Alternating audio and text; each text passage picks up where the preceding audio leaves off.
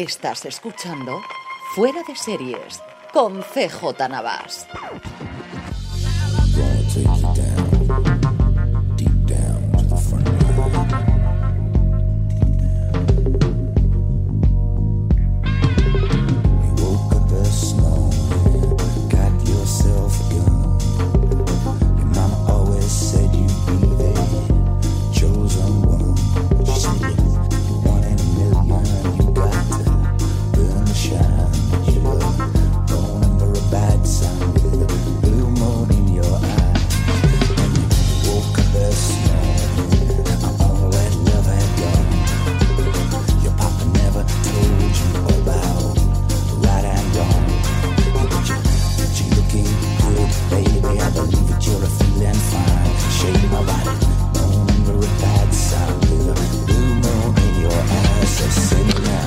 Desde la pradera de Silicona en Texas, California, estáis escuchando eh, FDS Review, el programa que semanalmente repasamos un episodio, una temporada o una serie completa.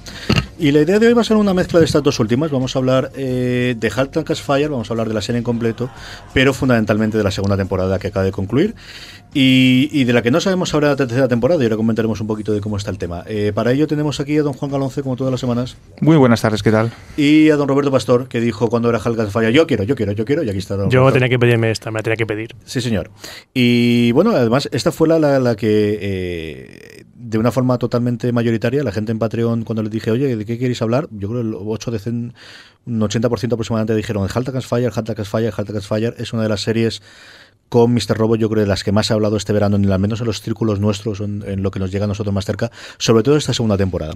Como siempre hacemos en FDS Review, primero vamos a hablar un poquito sin spoilers de la serie en global. Es cierto que es complicado el no hablar de la primera temporada de cómo acaba la primera temporada, pero vamos a hacer un esfuerzo, a lo mejor es un poquito menos de tiempo el que dedicamos a, hablar en global de la serie con los mínimos spoilers.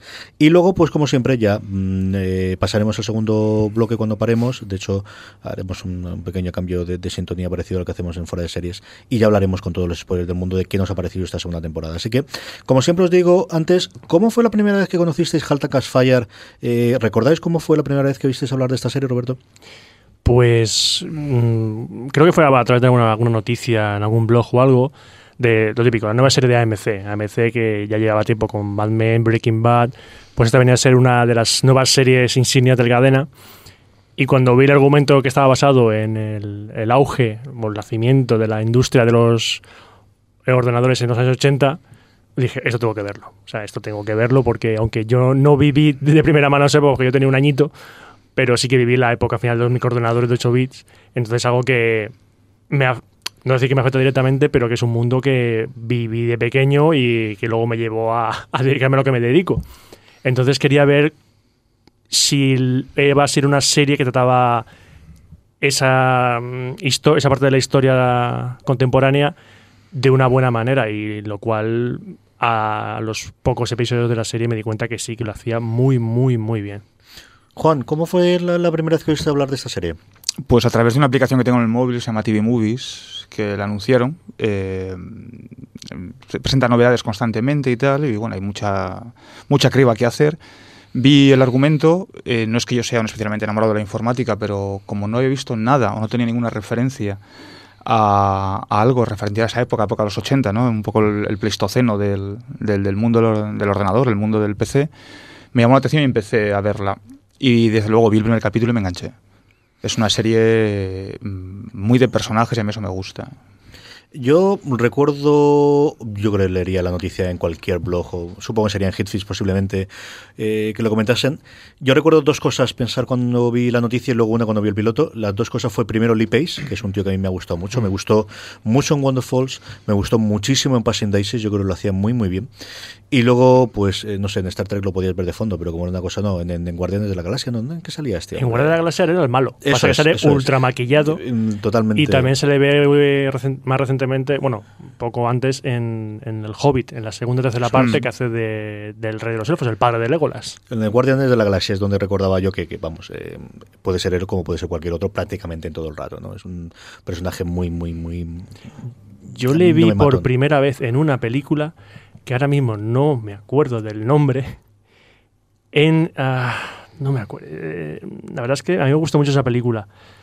que él le, le está contando un cuento a una niña sobre unos héroes que tienen que vencer a un emperador. Es que no me acuerdo el nombre de la... Ahora lo buscaré, porque es que no me acuerdo el nombre de la película. Míralo mientras y le doy un poquito más de, de rollo a esto. Eh, ¿Qué más?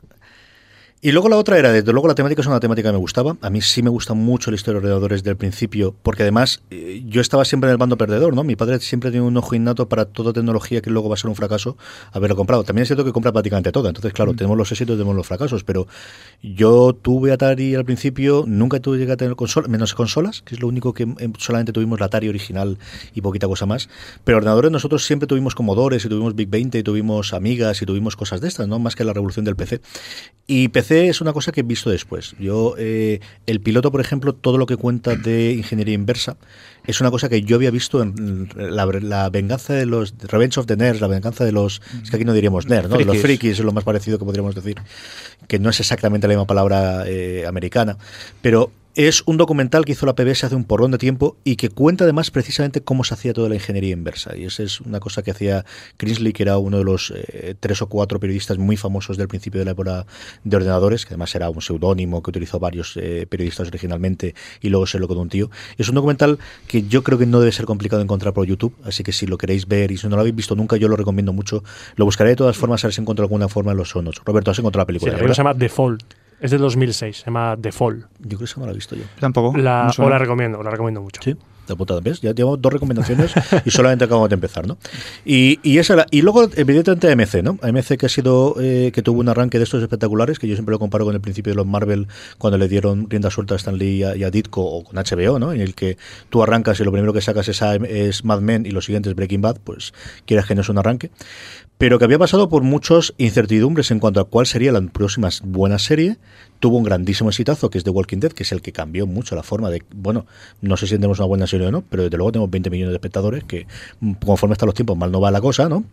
y, y luego, pues muchas cosas que se han dado con el camino, como mi queridísima Rubicon, eh, Helen Wills, que no de- acabó de funcionar. Y este iba un poquito a rebufo en su momento de Low Winter Sun, que fue el epítome de una serie creada imitando todo lo posible las series que habían funcionado muy bien en principio de los 2000 y que fue un desastre, tanto de audiencia como de crítica, lo zumbaron por todos lados. Y tenía ese miedo de que iba a ser este de aquí, ¿no?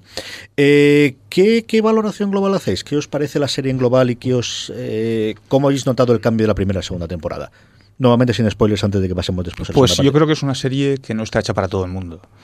Y, y quizás ahí radique la duda de AMC de prorrogar una tercera temporada o no. O sea, es una, por lo que he visto yo en los datos, no es una serie muy aceptada, no ha tenido grandes índices de audiencia, no ha sido una serie demasiado seguida. Sin embargo, aquellos que la siguen sí que son verdaderos fans. Es decir, sí que tiene una, una, una legión de fans muy fiel, pero no extensa, no es, no es nutrida, ¿no? A mí me parece que es una historia de ambición por encima de todo, ¿no? De como trasfondo es la informática, pero podría haber otro trasfondo cualquiera, pero es una historia de ambición, de ambición personal de los cuatro personajes. Dos en mayor medida en la primera temporada y otros dos en mayor medida los femeninos en este caso en la segunda temporada. Roberto, Yo como conocedor de la temática iba con miedo porque lo que pasa siempre, dice, no sé si van a tomarse en serio el trasfondo en el que se basan y lo que he dicho al principio de la serie ya me di cuenta que se lo toman muy en serio y son muy fieles, aunque son historias ficticias, son fieles a, a la época. Y me gustó que esa parte quedase cubierta eh, rápidamente, o sea, con esa parte ya no tenía miedo, pero luego vi que la historia, que es una historia de ambición, como dices tú, mm, es muy interesante y sobre todo los personajes principales, iba a decir los tres primero, los cuatro, que, porque la mujer de- del ingeniero también es genial, son cuatro personajes que soportan muy bien su parte de trama. O sea, eh, no hay un personaje que digas, ah, ya estamos con este personaje, ya sabe ya floja la historia. No, porque, Y además es que solo son los cuatro, ¿eh? porque Sí, los, sí. los- los secundarios son muy secundarios. bueno, también está el... Yo creo que John Bosworth, que, que lo hace Tommy Haas, que Y es el jefe, yo creo que sí que es cierto que en episodios desaparece y otros episodios tienen mucho peso. Pero al final los cuatro son los que sostienen la. Pero me la gusta que el personaje de Toby Haas lo ves al principio y parece ser que es el típico jefe, pero es luego... el que tiene un, un cambio. Pero luego, cuando conoces más el personaje, cuando él, Sí. el personaje se abre al personaje de, cuando, de cuando, Davis, ves que este personaje tiene más, tiene más y tiene sus propios problemas y su historia y es interesante para ser un personaje secun- secundario dentro de la serie. Yo creo que es una serie que siempre se habla de la grandísima ventaja del método de cable, de que haces todos los episodios de golpe y los grabas todos y los guionizas todos y los editas todos y lo haces todo y cuando ya vas a emitirlos ya los tienes todos hechos. Se habla siempre de las ventajas y de las bondades que tiene eso con respecto al sistema de 22 o 23 episodios del, eh, de la cadena tradicional en abierto americana, ahora que además estamos en las dos semanas de estrenos. Creo que esta serie tiene todos los problemas de ese método. Y es que es una serie que no sabían lo que tenían entre sí hasta que los episodios empezaron a funcionar. Creo que la primera temporada es una serie que sale con una premisa de tenemos una historia que no se ha contado prácticamente nada, que es en el mundo de ordenadores en los años 70-80, que puede funcionar mejor o peor. Y, vamos a tener un Don Draper. O sea, realmente la serie comienza de tenemos un Don Draper, una serie alrededor de personajes alrededor. Y es una serie en la que cuando lees las entrevistas oyes las entrevistas a los creadores, ellos te cuentan, confiesan, como queréis verlo, de fuimos aprendiendo sobre la marcha. De hecho, los dos creadores nunca habían hecho nada de televisión y AMC le puso un showrunner para enseñarles cómo iba el oficio y cómo funcionaba. Y luego lo que tuvieron es un casting espectacular. Es decir, los cinco que hemos comentado, más algún secundario de la primera temporada, más algún secundario de la segunda temporada, pero esos cuatro, yo ahí segmento a Bosworth porque creo que, que se sale cada vez que está en la, en la esta, es espectacular y creo que sí le han cogido muy bien el punto de eh, Donna es capaz de hacer muchas más cosas de las que esperábamos al principio. Con Cameron podemos hacer muchas más cosas que las que esperábamos al principio, ¿no? Con Gordon podemos hacer muchísimas cosas de las que esperábamos al principio. Y Pace, que es el, de hecho tú entras en la página web de AMC y John McMillan sigue siendo el que aparece como primero en el este. Quizás no tiene que ser tanto un Draper, tenemos que ver qué es lo que hacemos con él, ¿no? Y eso es algo que ellos han podido rectificarlo a partir de la segunda temporada cuando han vuelto a hacer guiones, cuando han vuelto a recrear. Y por eso a mí me, me creo, y con esto vamos, yo creo que, que a parar, salvo que tengáis algún comentario, porque ya me voy a meter en spoilers ahora mismo. eh, a mí me da mucha mala impresión de ser dos miniseries muy ligadas con los mismos personajes de dos temporadas, más que dos temporadas, ¿no? Creo que son cosas muy distintas la primera de la segunda. Da, da la sensación de que cuando finalizan la primera temporada no tienen claro si prorrogan o no. Esa da la sensación. Entonces dejan un final, dejan una puerta abierta, Mm. lógicamente, pero, pero también es que si hubiera acabado la temporada ahí, a nadie le hubiera escandalizado, no hubiera sorprendido. Porque se puede cerrar la temporada con el, con el Sí. último capítulo de la primera temporada. No, aparte, es que tú ves acabar la primera temporada y te da la sensación de que ha terminado la temporada de un personaje. Y cuando ves la segunda temporada ves que claramente que la segunda temporada está centrada en otros dos personajes. Me cambian los dos personajes masculinos por los femeninos. Exacto, los primeros protagonistas de la primera temporada son Joe y, y Gordon. Pero luego la segunda son Cameron y, Y Donna. y Donna. O sea, así de claro.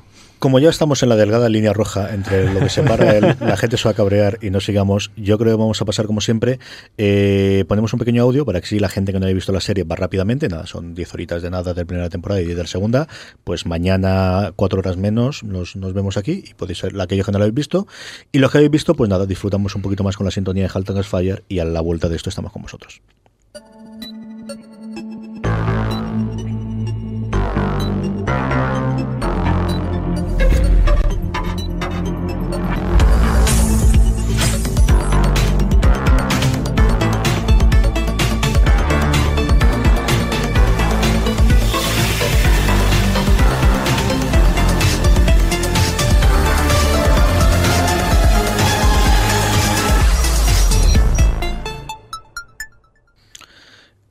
No está exactamente la, música- la música, pero sí eh, la intro, la imagen de la intro ha sido el único Emmy que ha tenido la nominación, el Halt Guns Fire, en, la- en estos últimos semis, el trocito al principio, que de verdad está muy bien. ¿no? Hay alguno que me gusta más, Mr. Robot, creo que por ejemplo lo hacía mejor esta temporada, pero no estaba todavía nominado a los semis. Pero sí que es cierto que bastante bueno. Antes de, de que describamos como siempre la serie, pues como siempre recordaros que hay dos formas en las que podéis colaborar con Fuera de Series, como ya he hecho gente para que hagamos este programa.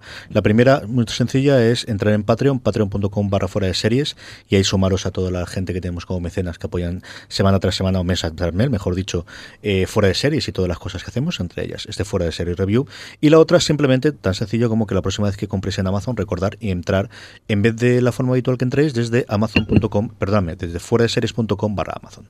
Entréis desde fuera de series.com barra Amazon y así de cualquier compra que hagáis, una pequeña comisión la llevamos nosotros y nos permite hacer este tipo de cosas.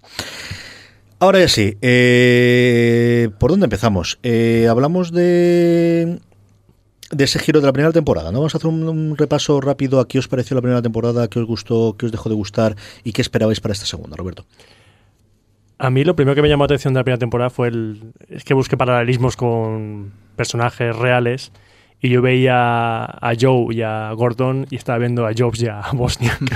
Me venía a la mente, evidentemente. Por la historia, aunque es, es una historia repetida muchas veces en, Por el en mundo- por el garaje, por el tema- en el mundo de la historia informática. Pero veías, veías al, al comercial y al ingeniero, al que se aprovechó uno, uno que se aprovechó del otro. Pero luego, cuando vas conociendo los personajes, ves que no son tan arquetipos esos personajes, son más complejos. Y luego llega el personaje de Cameron. Y cuando vi a Cameron dije, vale, Cameron es Steve Jobs. Cameron es la mezcla de, de Steve Jobs y Bosnia porque tiene el perfeccionismo casi enfermizo que tenía Jobs y la capacidad de, de Bosniak para, para alcanzar esa perfección, aunque nunca estaba contento consigo mismo. Porque... Entonces, eh, me gustó entrar en el tema de esos personajes tan complejos, a su vez metidos en, en tramas no placenteras para el espectador. Es decir, lo que dices tú, no es una serie para todos los públicos. Pero lo que me gusta es que la parte más complicada, que es la parte de la, de la ingeniería informática, te la explican de una manera sencilla, pero no para tontos. Eso, me pasó a mí, es decir, o sea, yo no soy un, un informático como tú de profesión y, y para mí fue fácil, es decir, fue comprensible. O sea, tú lo ves en el principio, que es el segundo episodio, el tercero, cuando están haciendo lo de ingeniería inversa en el garaje, y tú no entiendes lo que está pasando. Yo, yo no entendía lo que estaba pasando, pero ¿por qué? Porque eso ya no se hace así. Eh, a lo mejor si alguien que vive en esa época dice, pues mira, sí, pues están haciéndolo bien o, o no, eso es una tontería. ¿Cómo están usando ese aparato si ese aparato se construyó el año siguiente? A ese nivel no, no llegué, pero es perfectamente creíble eh, lo todo lo que hacen en la serie. Cuando te hablan de que el ordenador, por decir que, tienen, que quieren construir, no cabe, o no, no cabe, no, sino que hace una placa pero que no, no ventila, entonces se puede, puede arder el ordenador. Eso es verdad. Eso es verdad. Cuando hace un ordenador, la gente se piensa que lo puede hacer una- en tamaño de una caja de cerillas y ya está. No, pues se tiene que ventilar de alguna manera. Y en esa época, que es cuando empezaba la informática a despuntar rápidamente, era algo crítico.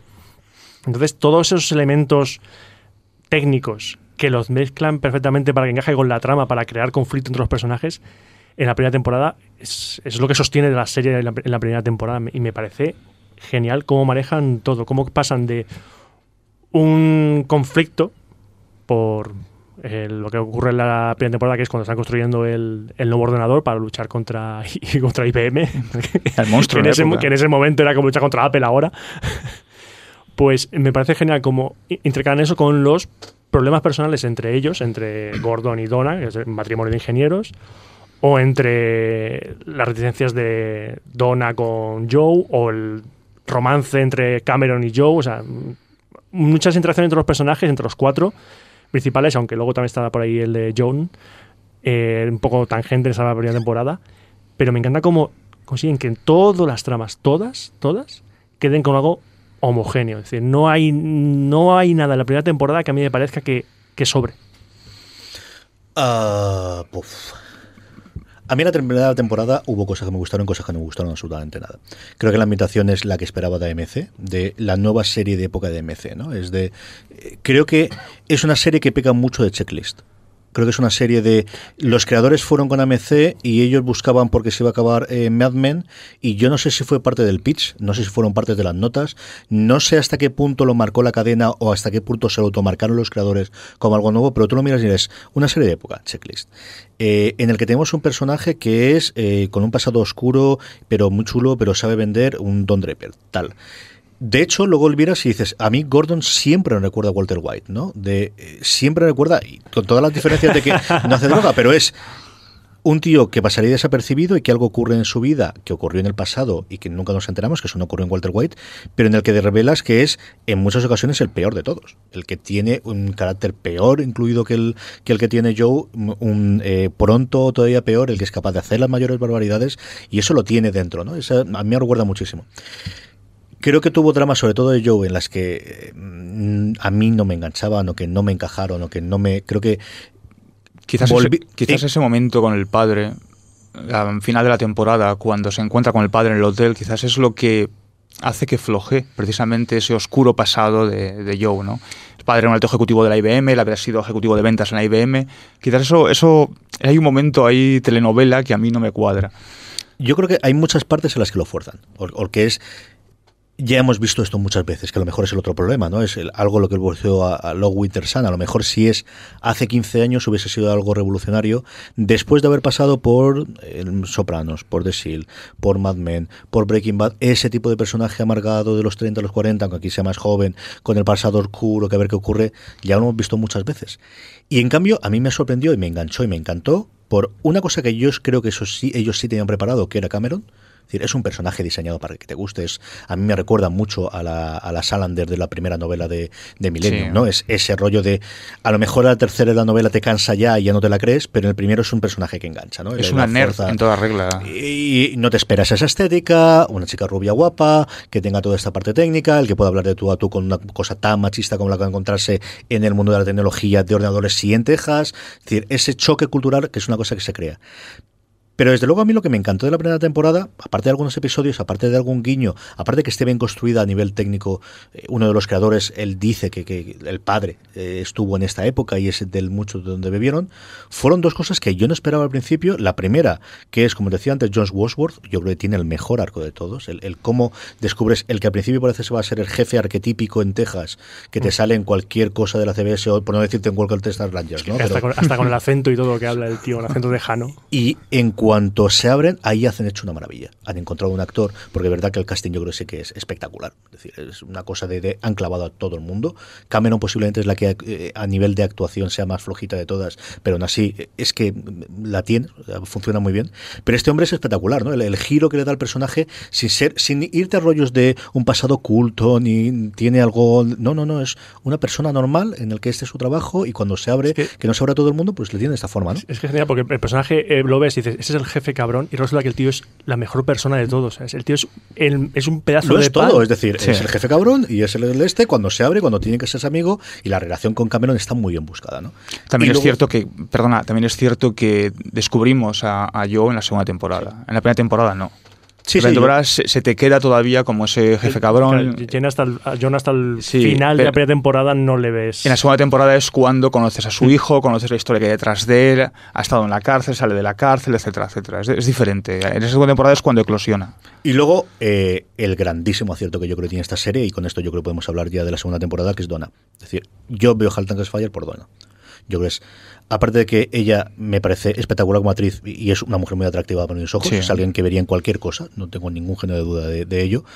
Creo que es el personaje más interesante de todos. ¿no? Mm. El- alguien que te presentan en la primera escena en la que está con su marido como el que hace la cena a las hijas y al marido, lo que evoluciona y lo que va saliendo en la segunda temporada, que ya te demuestra en la primera cuando arregla el cacharro, en el primer Eh, episodio que eso, arregla el eh, cacharro de los críos, ¿no? Eh, no, pero en, en el episodio de la primera temporada en el que ellos tienen un problema con un disco que se ha borrado y no saben arreglarlo y, dice, espérate que llamo a mi mujer para que lo arregle. Y llega su mujer y dice, todos parados, que esto lo arreglo. Y se pone ella delante del ordenador a mirar todos los disquetes de 5 y cuarto para ver si lo arregla. Y dices, en ese capítulo, Donna deja muy claro que tú quién o sea, tú la ves como la típica ama de casa, la, la mujer de... Resulta, no, no, perdona. Ella es el personaje, ella es el personaje de, de la serie. Sí, sí, yo, vamos, en la primera lo es a trozos, lo que le deja yo, pero la segunda temporada sí, ¿no? La segunda temporada tienen claro Y que... además cambian los roles. Es decir, es- él es quien se queda en casa, ella es quien se va a trabajar fuera. Yo creo que con esto podemos hablar un poquito ya de la segunda temporada. ¿Os gustó el cambio de, de, de ambientación Robert? No, yo mencionaba que hubo un momento loca que me dio la primera temporada, que fue el final del penúltimo episodio, cuando están en la feria. Conociendo Y va Joe por el hotel, que en las ferias, aunque hacen presentaciones en la Complex. feria, pues en las, en las habitaciones de los hoteles hacían presentaciones de productos. Y pasa por al lado de una habitación y ve que está ahí gente presentando un ordenador. Y te ves que se acerca a la mesa y el ordenador es el Macintosh. sí, me y te quedas. A mí se me saltó una lagrimilla y digo, hostis. Pues yo dije, hosti, claro, eso la gente que no conoce la historia dices, ¿pero esto qué? Y luego te dices, hostia, es verdad, que, es que salió ese año, o sea, salió. Es que fue en Condes cuando hicieron, es decir, la imagen famosa, si habéis visto ahora con todas las películas que de, de Jobs, ¿no? Pero, pero la antigua que había que era Pirata de Silicon Valley, donde Sí. él revela el, el Macintosh Macintosh por primera vez feria. fuera del S es en el Comdex, ¿no? Cuando lo, cuando lo enseña. Eh, no, el Comdex, Macintosh no, perdóname, el Apple II. Y luego el- yo lo enseño y luego tienen la, la parte de la publicidad, ¿no? Eh, esa es otra de las cosas que a mí me gustó mucho y es contar una parte de la informática, y ellos lo decían, que está más allá de Bill Gates y Steve Jobs. Es decir, ahora yo creo que la narración en los últimos, posiblemente por la personalidad de Jobs, posiblemente desde Windows 95 adelante por el hecho de Bill Gates ser el hombre más rico del mundo, se te ha reducido toda la historia de informática que había dos personas y que eso se lo enfrentaron y no es verdad. No. O sea, no fue así nunca. Es Y una cosa fue software y en hardware hubo un montón y existió el Commodore y en España tuvimos Amstrad La tuvimos- historia la escribe quien la gana. Es decir, al final Sí, ellos han ganado. Independientemente de quién gane. Es decir, eh, eh, mm, tienen muchos agentes más. Pero y- es que en, esa en ese momento, cuando empezaron Jobs y Gate, ya habían ganadores. O sea, ya estaba IBM. IBM, sí, IBM sí. ya estaba. Si es que, o sea, yo, eh, Gates fue a IBM mendigando porque usasen sus, el sistema operativo MS2 en sus Pero ordenadores. a lo que hacía referencia Carlos, contextualizando, hoy en la actualidad nadie se acuerda de eso. No. No. O sea, hoy No, en no, día, no. ¿quién, quién, quién, quién queda en el mercado? ¿Quién está? Es Apple y Microsoft y ya está. No, y tienes Samsung y tienes jugadores nuevos, pero, Pero- es curioso si te acercabas en el, en el VG Comic, en el Salón del Cómic, el videojuego que estuvimos este fin de semana los tres, haciendo el especial de fuera de series y haciendo un par de cosas más, había una zona de videojuegos en las que tenían todas las máquinas clásicas, ¿no? Sí. Y tenías Amstrad, y tenías Spectrum, y tenías Commodores, y tenías VIX, y tenías Ataris, y tenías todas las máquinas que durante un momento reinaron y murieron a lo largo del tiempo, y mucha gente, ¿no? Que, que estuvo ahí detrás, con nombre y apellidos, que se ha olvidado por el tiempo, porque al final no tienes tiempo para tanto, y porque al final la historia, pues, pues sí, que en, en parte, como dices tú, quedan los ganadores, y la personalidad de y de Gates, quizás, además de eso, es la personalidad de los dos, ¿no? Que no era una cosa. Pero bueno, tienes toda la parte de Oracle y tienes toda la otra demás parte, ¿no? La segunda temporada, ¿qué os esperabais cuando terminó la primera temporada que podía ser la segunda? Pues yo tras el final de la primera temporada mm, me quedé con la típica duda. Digo, no fue un cliffhanger así excesivo, la verdad, pero fue una típica duda de, ¿y ahora por dónde van a ir? O sea, esto no puede seguir como está. Y evidentemente cuando empezó la temporada todo ha cambiado. Es decir, ya no están en Cardiff, ahora Donna y Cameron montan su empresa, se llama Munity, como Community. Eh, Gordon se va comprando su cheque para dedicarse a trabajar en el garaje, que creo que le gusta, y Joe se va por ahí. Joe se pierde, literalmente, y se va a, a otra parte. Y eh, intenta empezar desde cero porque es una cosa que deja clara al final de la primera temporada que él cuando alcanza lo que busca ya se aburre. O sea, Cambia. necesita cambiar, Necesita buscar- cambiar, necesita sí. buscar otra cosa. Entonces se va a buscar otra cosa, otro reto. Yo no me esperaba el. O sea, hay, hay varios trayectos en la segunda temporada, ¿no? Cada uno, eh, lógicamente, lo, lo- lo- lo lleva a cabo un personaje, ¿no? Quizás el que más me sorprendió fue el de, el de Joe, porque hay un momento de redención.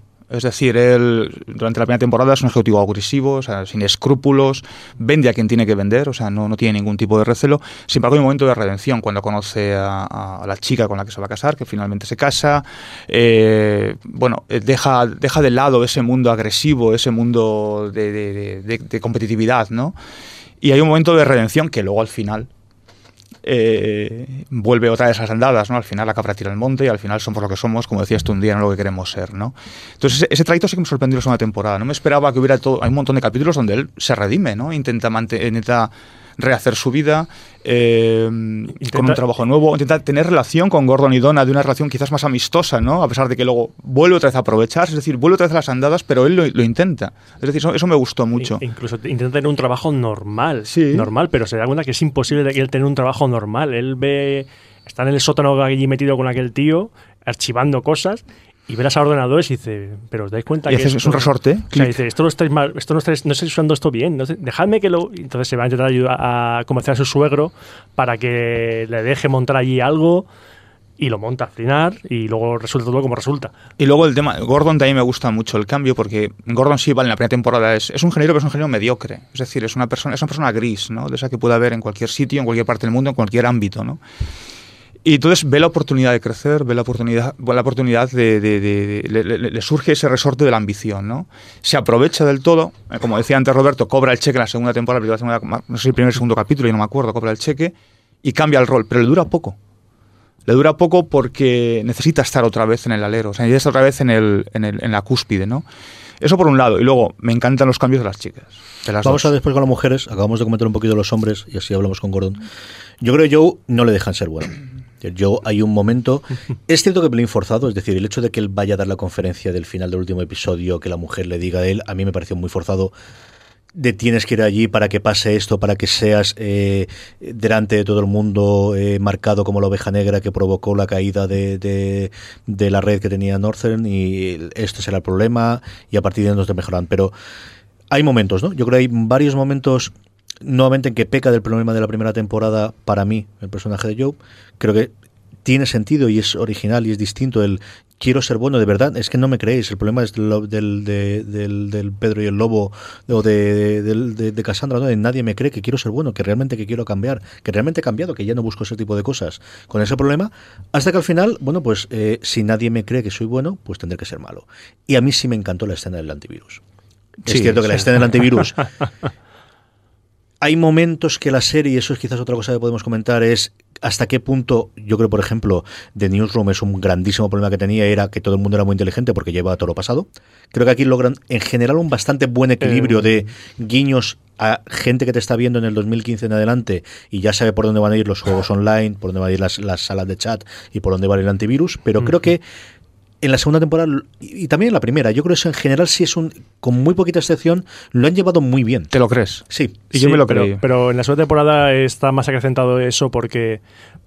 Pongo otro ejemplo. Cuando Gordon le quieren hacer la demostración a la empresa de Donna y Cameron a Joe para ver si les compra ordenador, que hacen la trampa de ordenador en- metido ahí una a presión para que fuese otro ordenador. Y Joe lo descubre.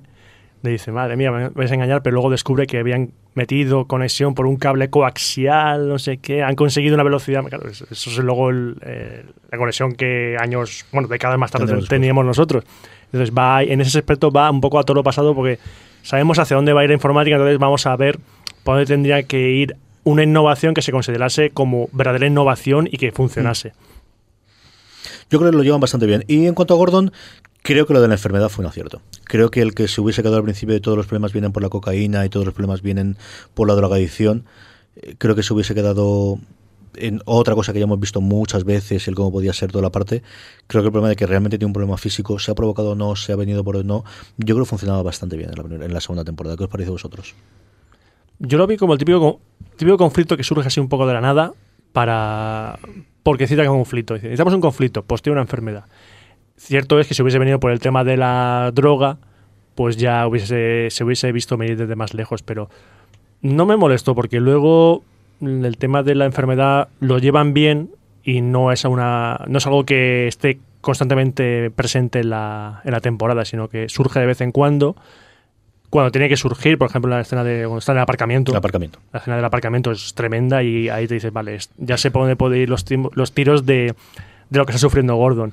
Pero se queda como una crisis temporal ahí y que a lo mejor le da en un momento más cercano o a lo mejor le da en años después. O sea, juegan bien con eso.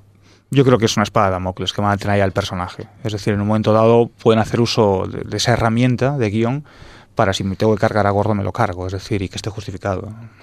Muy bien, vamos con las chicas. Uy. Empezamos por Cameron. Roberto, ¿qué te ha parecido Cameron en la segunda temporada? Cameron la segunda temporada que se convierte en lo que odia ser. Porque ella es, como todos el resto de programadores que se la primera temporada, que solo- luego se los lleva a su empresa en la segunda, es una programadora más. Ella, ella quiere hacer programas, quiere hacer juegos sobre todo. Es una nerd. Es una nerd. Una como- creativa. una- como todos los que están allí.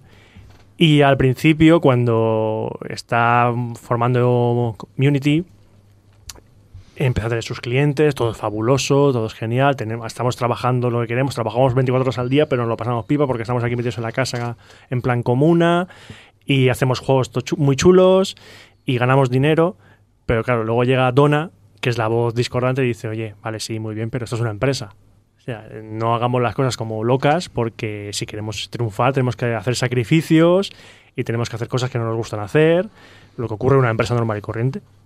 Entonces ella al principio rechaza ese lado empresarial suyo, pero luego lo abraza eh, por el bien de su empresa y también un poco por el hecho de, de la trama amorosa que surge, que a mí es lo más flojo de la temporada, la verdad. La- Sí, con otro programador. con sí. el otro programador. La- esa trama amorosa me parece lo más flojo de la temporada y de la serie en, en, en general porque me parece bastante arquetípica. Yo creo que ella, ella se convierte en cierto modo en Bosworth. Y eso es lo que no le gusta, a pesar de que luego la relación con Bosworth es, es la- probablemente las que más química tienen en toda la, en toda la serie. Y también eh, rechaza convertirse un poco en Joe. O sea, ella empieza a asumir el papel de empresaria mm, de motu propio y, y- y- gracias a Donna, ¿no? Que es la que la, la- la que la inculca. Bueno, sí, sí, vale, esto, esto es todo muy bonito, todo muy divertido, muchos juegos y tal, pero esto es una empresa al fin y al cabo, ¿no? y ella en cierto modo se convierte en un, tiene, asume parte de ambos roles, de los roles de Joe y de Bosworth, que no le gustan. Pero no le queda más remedio que, perdón, que asumirlos. Eso es Cameron. Y en cuanto a Donna, pues es que tengo, para mí es la que más, a mí es la personaje que más me gusta de, de- de las cuatro. Y, y ha pasado de ser una ingeniera también, sí, con cierta brillantez en la primera temporada, a ser para mí el alma mater de la segunda. Esa es la que siempre vuelves, ¿no? Es Cameron tiene esa parte del arco de es que la gente al final quiere cobrar al fin de mes y del aire no puedes vivir y cuando hay un mes en el que no pueden pagar los promadores y tiene el follón y se da cuenta de qué es lo que tiene detrás, pues al mes siguiente venden el juego y hacen el, el- el copyright y hacen la protección de, de anticopia para poder vender el juego y es parte de lo que le hace romper con este chico, que yo creo es más un, un, eh, mantenerlo ahí en medio, el, que esté con alguien que no sea con Joe Es un conflicto que se crea para tenerlo ahí en medio. Que luego te da una escena grandísima que es la de la seducción no seducción con Joe al final cuando le mete el virus, ¿no? Que yo creo que esa sí que no la esperaba para nada. No. El cuando funciona, yo creo que está espectacularmente bien esa y sobre todo la revelación después de todo en el último episodio de yo también estaba con Cameron fue una cosa que se nos ocurrió a los dos, ¿no? Que es yo la última traición que tiene Joe de Cameron me traicionó, Donna me traicionó, si nadie cree que voy a ser bueno, porque tengo que serlo y por eso hacerlo del antivirus posteriormente, ¿no? Eh, creo que, que- que tiene toda esa parte, ¿no? Del, del arco de la parte creativa, pero en el momento que empiezo a contratar gente, esta gente tengo la responsabilidad con ellos, y al principio no la tengo, pero poco a poco la voy asumiendo y poco a poco voy viendo qué es lo que ocurre. La cabezonería de esto tiene que ser juegos, esto tiene que ser juegos, esto tiene que ser juegos, hasta que demuestra que las salas de chat, o de lo que hablaremos a día de hoy de chat, que él crea con Donna de reconozco que alguien puede tener una idea y ese alguien sea Donna y esto puede funcionar y podamos seguir por esta vía. Y desde luego Donna yo creo que es el, personaje más redondo de la serie, creo que Carrie Fisher lo hace espectacularmente bien siempre. Y es otro personaje que también aprende mucho, es decir, ella no quiere ser empresaria. Ella tiene que eh, ponerse en el papel para ir a negociar con los bancos. No es una cosa que a ella le matase, pero cuando se tiene que hacer las negociaciones con el banco o las negociaciones cuando le copian la idea integral y se va con el con el tío que han contratado de Silicon Valley para comprar para copiarles totalmente el programa y los tiran del este y hacer las negociaciones, tragarse el este y estar ahí en medio. Y luego la relación con Gordon, que es una relación de pareja tremendamente complicada con todas las cosas que Y al final, ella es quien soporta a Gordon. O sea, ella es quien soporta su enfermedad, ella es quien soporta la infidelidad, ella lo soporta. Es decir, al final es, es, el, es el elemento sobre el que gira la mayor parte de la serie, bajo mi punto de vista. Y tiene los dos o tres frases en el episodio final en el cual dice eh, mi vida no es perfecta, tengo claro que no es perfecta, esto es lo que tengo, esto es lo que soy capaz de hacer y eh, quiero mi matrimonio, tiene cuando tiene la conversación con Cameron de mm, mi matrimonio va y no sé si le quiero y no sé si quiero seguir adelante con el matrimonio y no sé lo que quiero hacer. Por un lado, esa conversación es brutal. Tanto ella como yo creo que Cameron es el mejor momento que, que interpreta esta eh, que interpreta de, de cuando le no puedo decirte nada, ¿qué te puedo decir yo de consejos que no tengo ni idea? Eh, lo que sí que sé es que gracias a que él estuvo contigo, yo te he conocido a ti, qué es lo que quiero hacer, que al final es te quiero mucho, no tiene más que decirle, es que no puedo decir otra cosa, te apoyo y te quiero mucho y es, es como estoy. Y luego el ultimátum que le suelta a Gordon, de eh, esto es una relación adulta en la que tenemos dos hijos, en la que tenemos una empresa, en la que tú tienes esta cantidad de dinero que te ha venido, en el que yo sé eh, qué tipo de relación tengo, hay una parte de mí que todavía está dispuesta a luchar con estas condiciones.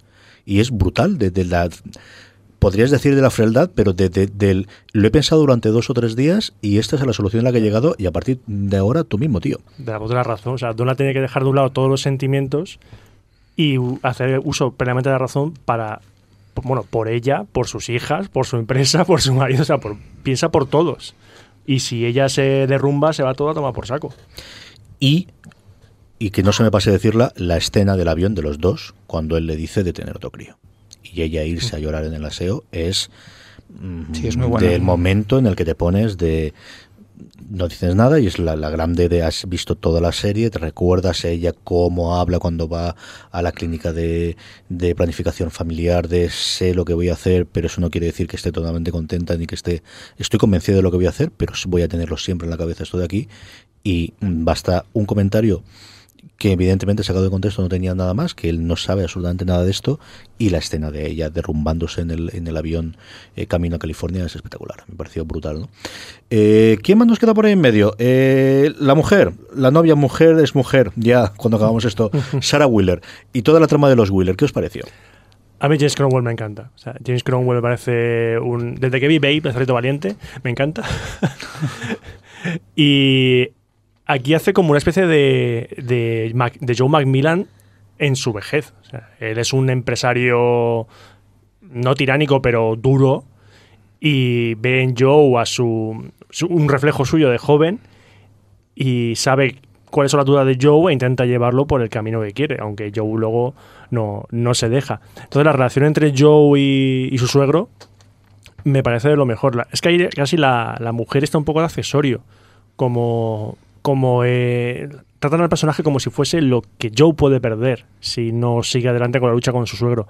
Más que, com- más que como una parte activa de la relación. O sea, es decir, la chica solo sale en escenas importantes cuando habla con Joe para decir "Mm, llévate bien con mi padre o si esto no funciona hemos acabado. O sea, es el típica relación matrimonial entre en, en plan en plan matrimoniada, es decir, eh, la relación entre ahí está más entre Joe y, y el padre de ella, o sea, el suegro. Mm. Es un tío súper solvente. Es decir, ese tío tiene una trayectoria brutal y tiene un bagaje cojonudo. Es decir, es. Pero lo que me gusta es lo que decía Roberto. Lo que me gusta es que, eh, en cierto modo, ignoran a la hija. Es decir, Sí, sí, sí. o sea, es mi hija, pero bien, vale. Es mi maceta, pero bien, vale. Es mi silla, pero bien, vale. Es decir, a él realmente lo que le importa es lo que le puede plantear yo, ¿no? Y le, le pone constantemente a prueba, ¿no? Negándole le pone a prueba, ¿no? Y la relación que se forma entre ambos está muy bien. Es una relación que tiene, además tiene mucha química. Eh, Y hay un toma y daca constante. Los diálogos que hay entre... Son escenas muy cortas siempre entre ambos, los diálogos son súper potentes. Y el tema de la hija, pues bueno, yo creo que es un recurso que han utilizado para ese juego de redención al que hacía, al que hacía, Gala- al que hacía referencia antes, ni más ni menos, porque no tiene mucha trascendencia en la historia. Nunca, eh, en una serie en la que tiene personajes tan complejos, tan de humanos, ¿no? De, de- todos los que hemos comentado antes, te los crees que pueden ser así, que no es eh, un arquetipo y que no es simplemente una cosa en el papel. El Es que este, este- ese no- es el que menos redondo está. Ella no tiene aristas ninguna, es decir, o sea, es un personaje muy plano. eh, hay un pequeño trasfondo de ella, de su anterior matrimonio y tal, pero apenas lo aumentan, No. es una cosa que dan así muy. lo dicen muy de corrido y tal, pero no sabes a qué tenerte con ella, ¿no? Entonces, ella, ella funciona al nivel de esto es lo que yo podría hacer si desaparece del todo. Tener a alguien que le quiere y que le apoya y que gracias al, dinero de la familia pueda tener una solvencia. Lo que pasa es que a Joe le puede el seguir estando en el machito, ¿no? Y el de montar sus cosas y de hacer sus rollos. De si ellos en el segundo episodio se largan a California y no esperan más tiempo para presentar la idea al suegro, ahí podían haber sido felices, ¿no? En esa parte yo creo que funciona. A mí me chirría, como os he dicho antes, la escena en la que ella le convence de que se presente allí. Además, creo que no, no, no pinta absolutamente nada en ese momento, ¿no? O, o al menos a mí me chirría muchísimo. yo creo que es el colofón. O sea, yo Sí, creo sí, que está, está tiene- hecho adrede debido tiene a la que estar ahí. ¿no? O sea, Joe tiene, que, ser- llegar allí para meter el virus, para estar en el escenario, para hacer la presentación, para hablar de Cameron delante de todo el mundo y para después estar totalmente damnificado, ¿no? Y, y esa parte la entiendes, ¿no? Y bueno, te da la escena después del antivirus, que de verdad es de- me me gustó muchísimo y creo que es lo mejor escena de Joe en la segunda temporada. Y luego eh, Cromwell, a mí me gusta mucho el momento que le dice, eh, no me digas lo que soy, yo era un tío que creía en ti tanto que te di 5 millones de dólares para que comprases tu idea. El problema es que no me la quisiste vender después, porque tú mismo lo saboteaste. No soy tan malo. Eh, de verdad, confié en ti, creí en ti y hasta te di 5 millones de dólares para que lo comprases de tanto que creía, ¿no? Yo creo que de esa forma sí funciona bastante bien. Eh, más cositas, más cositas. Eh, cuando estamos grabando esto, que es 29 de septiembre del 2015, no está confirmada por parte de AMC el que existe una tercera temporada. Fue algo curioso porque en la TCA, cuando fue eh, la hora de presentar ante los críticos americanos y canadienses, AMC renovó prácticamente todo lo que tenía en ese momento en escena y además la primera temporada de Hulk and Catch Fire la renovaron por una segunda antes de que concluyesen los episodios de la primera temporada. A día de hoy no hay nada confirmado. Yo sí os puedo decir que cuando vas al blog oficial de AMC hay entradas hechas en el blog de Haltan Fire hasta hace dos semanas. No hay nada en las últimas dos semanas, pero hace dos semanas todavía ponían enlaces a distintas... Eh, perdóname, a distintas noticias de distintos de los actores. No hay ningún actor que yo haya visto que vaya a hacer un papel protagonista en ninguna otra serie, lo cual puede ser que todavía no lo han... El primer paso normalmente antes de cancelar la serie es que liberen los actores del contrato. Tú tienes, para que ellos sigan bajo contrato y ser la primera opción para que vuelva una serie, tienes que pagarles pasta, que es lo que ocurrió, por ejemplo, muy recientemente con Aníbal. ¿no? Aníbal, las posibilidades de que le renovase una temporada nueva cayeron muchísimo el día que liberaron a Dancy y a Mikkelsen de, de los contratos. De hecho, Dancy a los dos días firmó por una serie nueva, no recuerdo en qué canal era ahora mismo, pero para ser uno de los protagonistas, ¿no? Y es cuando se vio que no- eso no funcionaba. Eso a día de hoy no ha ocurrido. Sí hay gente que va a hacer alguna cosa de película, algún, por ejemplo, en la nueva de Showtime en Billionaires posiblemente sale Carrie en un episodio, pero cosas muy esporádicas. No hay nadie que hayan dicho, no, Lee Pace va a ser el protagonista de esta serie nueva de HBO, o va a salir en esta serie de Netflix, o lo que sea. No hay nada de eso. Eh, la serie queda o, o acaba la segunda temporada muy abierta. ¿Con qué ocurre con la tercera? ¿Qué esperáis vosotros de la tercera? ¿Cómo os gustó? O, Primero, el final de la segunda, ¿cómo, cómo os pareció y qué esperáis de una tercera? ¿Tenéis ganas de ver una tercera primero? Sí. Yo tengo muchas Sí, sí, ganas. sí. Y más que lo que dices tú, la segunda temporada acabó de manera algo más cortante que la primera, porque ves que de nuevo ves un cambio en todos los personajes, en la situación de todos los personajes hay cambios, pero ves que todos van a converger al mismo sitio, a la misma ciudad en este caso, a San Francisco. Entonces ya ves que eh, no solo los personajes van a mover un paso adelante en su historia, sino que se mueven junto con la historia de la informática, porque ya sabemos que sí, eso estaba en Texas al principio, pero luego ya todo se fue a, A San Francisco, a San sí. Francisco y a Silicon Valley. Entonces, mm, quiero saber qué les pasa, porque quiero ver cómo lo van a volver a juntar a todos, porque yo creo que los van a volver a juntar a todos bajo el mismo techo, por así decirlo. Yo no sé si bajo el mismo techo, pero como decía antes Roberto, en la misma ciudad. O sea, de hecho, finaliza la, eh, segunda temporada con todos yéndose a San Francisco. Hay un cliffhanger, un una, puerta abierta, porque eso mi cliffhanger no me gusta mucho, entonces una puerta abierta muy grande que es el, el, viaje por un lado y sobre todo la escena final del antivirus. Te he creado un problema y te voy a crear la solución, ¿no? Y yo creo que que en la tercera temporada, yo lo que espero al menos, mejor dicho, más que creo, lo que espero al menos es que me den más de lo mismo, en cierto modo. Es decir, me creen más, más profundidad de personajes, haya más cambios. Al final, lo que a mí me motiva de esta serie son los personajes, es decir, son los conflictos que tienen entre ellos, conflictos con secundarios, conflictos en- entre personajes, y que vayan creándose más y más y más conflictos, más peros, ¿no? Para sacarle más riqueza a los personajes. Porque yo insisto, es una serie de personajes, pura y dura, y de ambición, con un trasfondo, como decía antes, de informática, y quiero que haya de eso. Eso me gusta.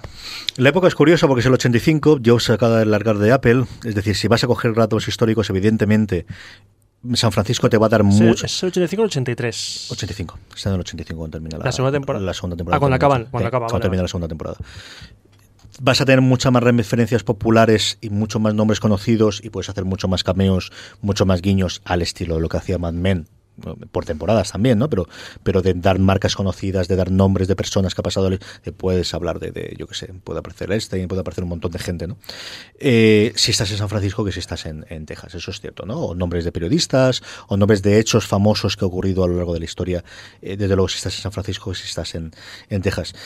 Yo creo que la tercera temporada sería la primera temporada de la serie que ellos al final han podido hacer.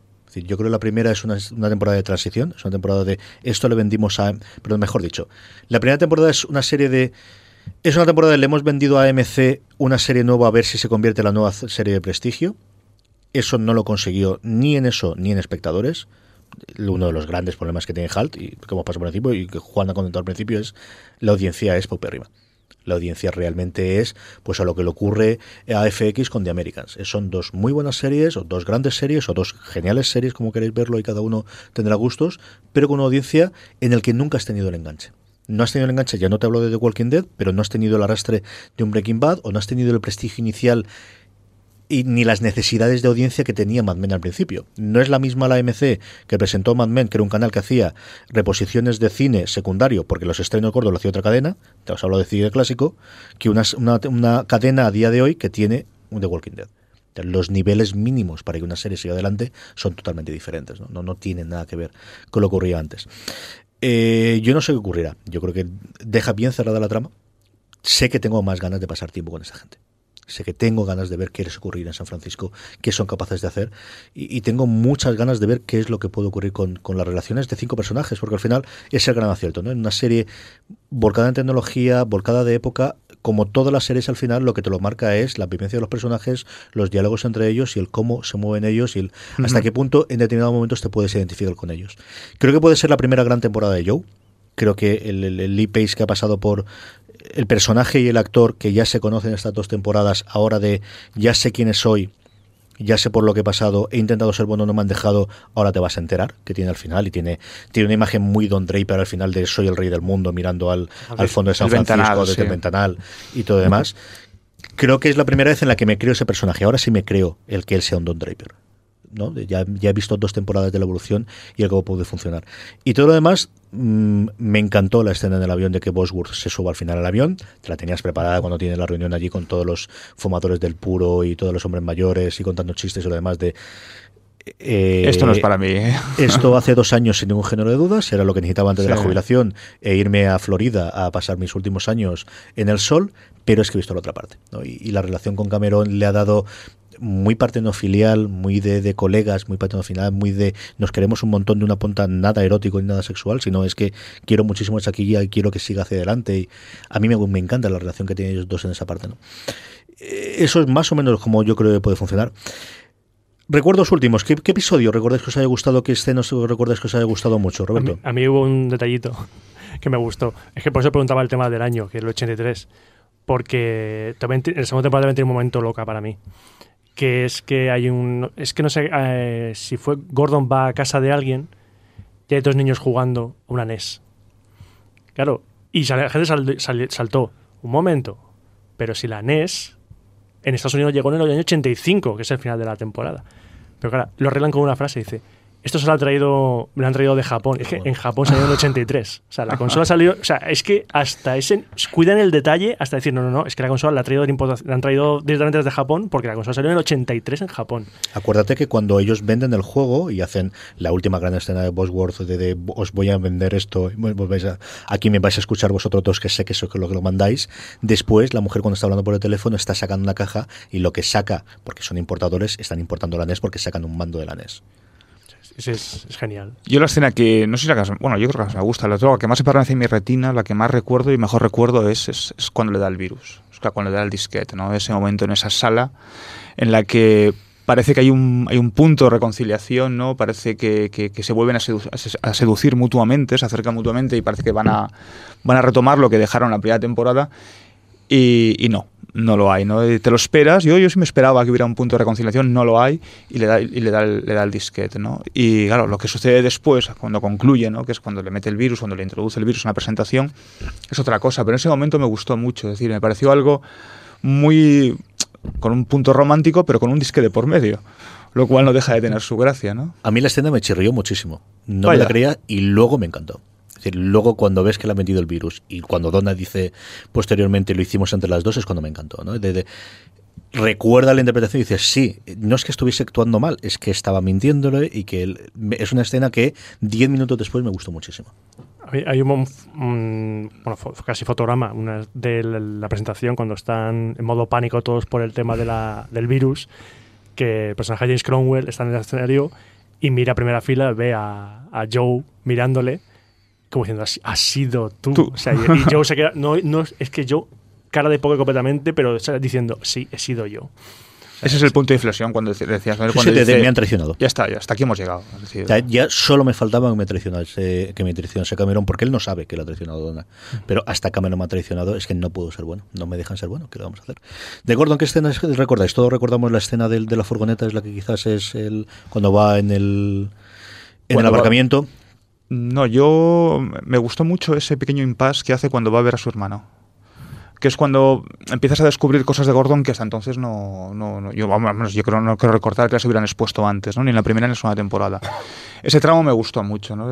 Te, te presenta a un Gordon que no conocías. O al menos que intuías, puede ser, ¿vale? Pero que no conocías. A mí esa, parte me gustó. Cuando él vuelve a ver a su hermano. Mm, Gordon es que la segunda temporada, es que yo me quedo con aparcamiento, es que la escena de aparcamiento la que no define el personaje, pero sí creo que es la mejor escena de, Scott McDooney en, la segunda temporada, porque no le dan momentos para brillar como en la primera temporada. Yo creo que, lo de hermano a mí me gusta muchísimo el actor que hace de hermano. Me gustó en Friday Night Lights desde que la primera temporada de Friday Night Lights el personaje que hacía con, el, con el quarterback y que, que se hacía el mejor amigo y todo demás. Y funcionaba muy bien. A mí sí me, me gusta mucho el cómo interpreta. Me gustó mucho en el en la segunda temporada en la del Este, pero yo siempre lo recordaré haciendo la ingeniería inversa en el primer episodio de la primera temporada. Yo esa es una escena que yo comenté en su momento que yo no sé si todo el mundo la entendía. Yo venía de ver, como os digo, el, el documental no hacía mucho tiempo de, de Revenge of the Nerds y, y te explican toda la parte que quizás ahí no te pueden contar porque no tienen tanto tiempo. Me ha venido a la mente una escena de Gordon en la primera temporada, ahora que lo mencionas, que es cuando está metido en la sala y no saben cómo meter ordenador en la caja del portátil. O sea, me, refiero, en la, carcasa del portátil no saben cómo meter la placa y le viene la, la idea a la cabeza y dice, la placa se puede doblar. se puede doblar y el ordenador se va a plegar. Y le viene ahí la, inspiración divina y, y lo consigue. Ese fue un momento de que... a mí esas escenas tipo de ingeniero me, me gustan mucho en las películas y en las series. Y, eh, las, escenas me están gustando muchísimo. Pero cuando ves ya el momento epifanía de, Gordon, dices, hostia, ese tío, ese tío sabe. A mí, algo similar a eso, cuando Cameron crea el sistema operativo que habla y Hmm. que, que- que va avanzadísimo y luego tiene que retirarlo porque es imposible con la tecnología que había entonces el poder lanzarlo.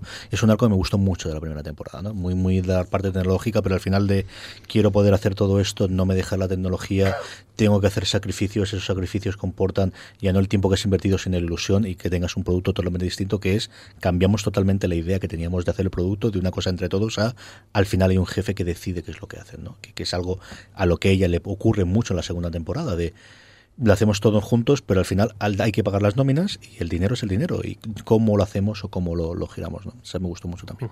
¿Alguna otra escena que recuerdas tú de la primera temporada, Juan? Hace mucho tiempo. De la primera, no, pero de la segunda sí que me llamó la atención ese punto moralina que hay cuando uno de los programadores, que es gay, eh, empieza a cono- conoce a alguien por chat y que Sí. le da una paliza, ¿no? Es decir, o sea, ya, bueno, es un guiño a la actualidad, ¿no? Sin duda alguna, ¿no?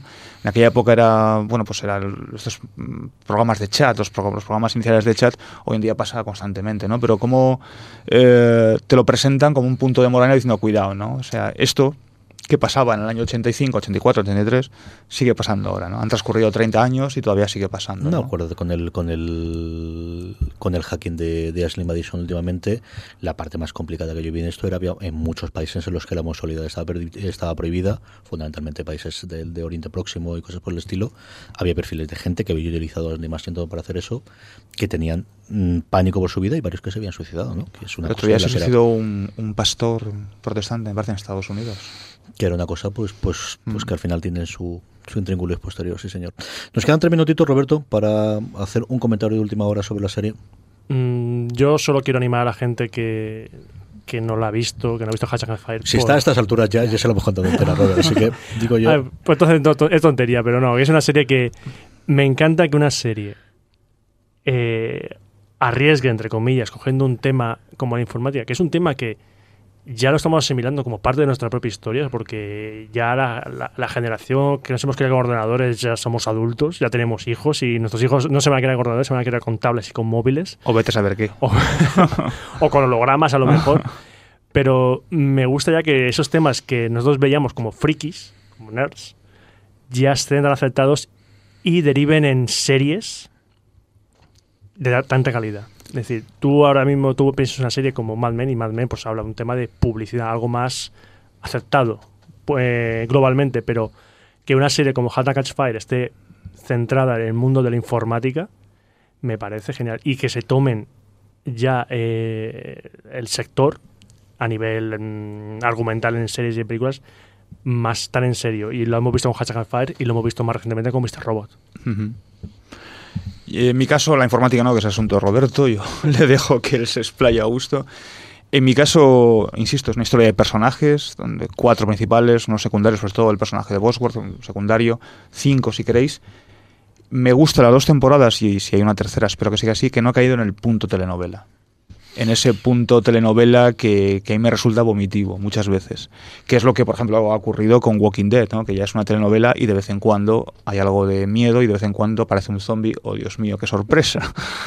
Pero me gusta eso, que no han caído en ese punto telenovela, en ese punto ñoño, muchas veces, que hace que pierda el interés. Y si hay una tercera temporada, me gustaría que siguieran por esa línea. Eh, sobre lo que decía Roberto, yo tengo curiosidad y no lo he visto todavía y tenía que haber visto The Game Changers, que es una historia eh, que ha hecho BBC2 sobre el mundo del Gran Cefauto, protagonizado por Daniel Radcliffe, por Harry Potter y con eh, Bill Paxton. ¿Lo has visto? No, pero te iba a recomendar un libro que no me acuerdo, te te lo busco ahora enseguida porque... Nos quedan dos minutos, así te tienes eso. Mientras hablo te yo. lo busco enseguida. Creo que es otra de las cosas que tuvo y es, eh, esta es una temporada de historia de, de Tierra de Nadie. Yo creo que Gran Theft Auto sí que tiene una audiencia de nuestra edad que podría buscar esta, esta serie en, en, en su momento, en su time, en el resto de los sitios. Esta es El- la gran ventaja que tiene ver con toda una historia en una cosa que no se esperaba, tiene el inconveniente de que a nivel de audiencia, pues eso es una historia de una cosa que no se esperaba y que quizás se engancha fuera, ¿no? A lo mejor con el movimiento de California te permite atraer, pero no lo sé. Eh, nos queda un minutito, así que vamos a pasar a despedirnos. Don Juan Alonce, muchas gracias como todas las semanas por estar aquí. Muchas Roberto, ¿has gracias, encontrado eso? No me da tiempo. Lo pondremos en las show notes. Lo ponemos en las show Eh, gracias Roberto por estar con nosotros comentando Halgas Fire. La semana que viene volveremos con los zombies. Habrá terminado la primera temporada de Fear the Walking Dead. Por para, fin. para Por ya, fin. Ya, ya vais viendo por dónde va don Juan Galonce, así que la semana que viene hablaremos de ella. Eh, a todos vosotros, recordad patreon.com barra fuera de series, fuera de series.com barra Amazon, la próxima vez que compréis en Amazon. Gracias por haber escuchado, espero que os haya gustado. Un abrazo muy fuerte y recordad, tened mucho cuidado ahí fuera.